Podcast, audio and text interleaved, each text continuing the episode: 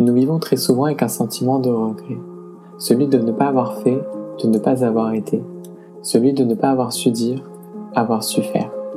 Très souvent, on classe ces moments comme des échecs personnels sans même y réfléchir à deux fois. Mais est-il vraiment bon de caractériser cela ainsi? Il y a quelques mois, lors d'une discussion avec une coach personnelle, elle m'a demandé si on m'offrait la possibilité d'effacer un moment de ma vie, lequel serait-il? Bonjour, je m'appelle Jérémy Cura et je vous présente mon podcast intitulé Dépasser ses pensées, nous offrant un moment de réflexion entre vous et moi, en toute intimité. Comme je l'évoque fréquemment lors de discussions avec mes proches, mes amis, on relève souvent nos échecs et nos erreurs sans même y prendre le temps de prendre du recul à ce sujet. C'est vrai. Après réflexion avec soi-même, la grande majorité de ces moments sont en réalité des leçons de vie nous permettant d'avancer plus sereinement à l'avenir. Alors oui, il m'est arrivé comme beaucoup d'entre nous de ressasser un moment opportun et entendre cette petite voix dans ma pensée me dire « et si ?» Je dis qu'il m'est arrivé en parlant au passé parce que depuis quelque temps c'est plus vraiment le cas. À la précédente question de la coach personnelle, mes pensées ont prononcé cette fierté d'avoir pu être écorché plus jeune, d'avoir pu commettre ce que j'ai pu appeler pendant longtemps des erreurs, parce que cela m'a amené à être le garçon que je suis aujourd'hui. Celui que je définirais comme apaisé et rempli de motivation, de détermination et devenu entreprenant avec le temps et affrontant un bras ouvert les difficultés. Parce que derrière elle se cache forcément une part de fierté d'avoir su surmonter celle-ci. J'ai toujours apporté une grande importance à ne jamais connaître les habitudes, cette forme de train-train quotidien, que ce soit dans ma vie personnelle, en changeant de trajet, de mode de transport, de sortie, d'habitudes alimentaires, mais aussi dans ma vie professionnelle, en changeant de travail lorsque je commençais à ressentir une certaine forme de routine s'installer.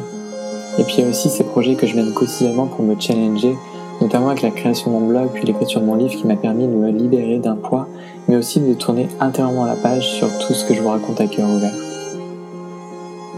En inscrivant ces lignes et ces paragraphes, je me suis rendu compte que je ne devais pas m'en vouloir, ni même en vouloir aux autres, parce que ces blessures me permettent de me libérer ailleurs et acquérir un goût pour la création. Je parle de création parce qu'à l'âge de 16 ans, je me suis réfugié derrière un ordinateur et j'ai notamment animé une web radio en tant que bénévole, ce qui m'a permis de reprendre confiance en moi derrière un micro face à des dizaines et des centaines d'inconnus, et jusqu'à aujourd'hui avec la création de mon blog, puis l'écriture de mon livre, et tous ces petits projets que je mène quotidiennement. Alors c'est vrai, tout est une question de point de vue, de temps et de digestion, si je peux me permettre d'employer ce mot. Et d'ailleurs, en choisissant le thème de ce premier podcast, je voulais évoquer avec vous une décision importante que j'ai pu prendre il y a quelques années. Au printemps 2016, j'ai comme ressenti une certaine lassitude dans mon quotidien, personnel et professionnel, s'inscrivant de plus en plus chaque jour, chaque semaine, un peu plus. J'étais plus vraiment épanoui en harmonie avec moi-même et mes souhaits.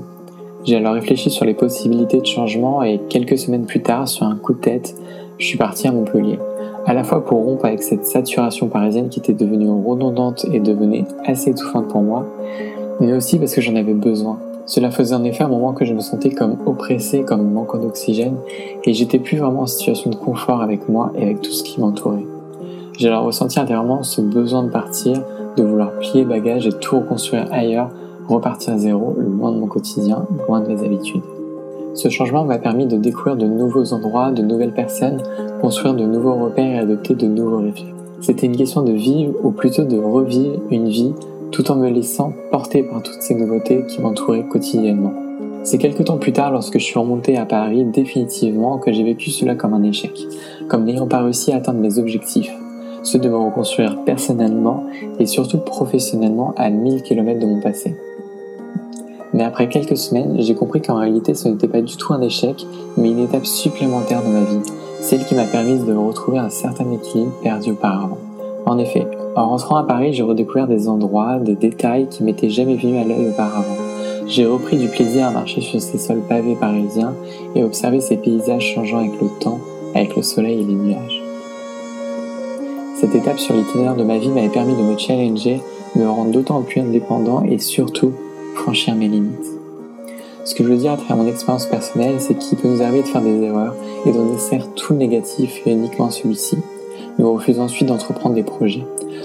Pourtant, la vie est un apprentissage constant et permanent pour lequel nous connaissons une succession de montagnes russes, nous offrant une dose d'adrénaline, et ce, qu'importe l'âge que nous avons.